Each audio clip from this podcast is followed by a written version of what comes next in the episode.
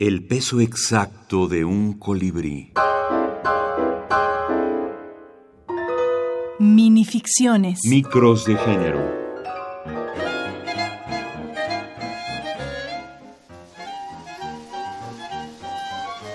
La lavandera.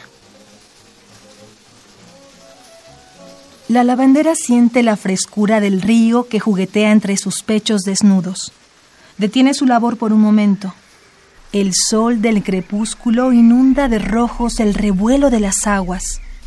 No hay nadie que lave esa tarde, solo ella.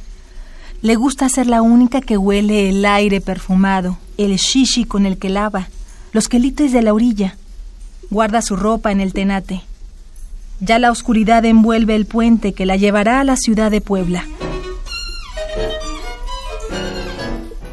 Un vozarrón a sus espaldas la obliga a buscar con premura su camisa seca. No alcanza a ponérsela. El asaltante la derriba de un zarpazo.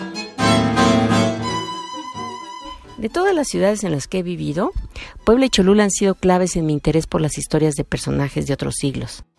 La vida cotidiana del 16 y el 17 poblanos me ha dado mucho material para la creación de cuentos. La lavandera surge de la convicción de que las mujeres sufrieron formas de violencia sutiles que se convirtieron en mandatos para las generaciones posteriores. Más tarde el hombre le dice, mientras se cala de nuevo el chambergo. No sabía, Sinja estúpida, que el bando del virrey decretó toque de queda. La lavandera llora bajito. No sabe qué es un bando, y aunque lo supiera, una sirvienta no sabe leer. La antología Basta, 100 mujeres contra la violencia de género, es un libro que refleja las preocupaciones y la visión de escritoras, académicas y artistas de distintas disciplinas en este momento en que la Internet se ha convertido en el escaparate de una violencia creciente.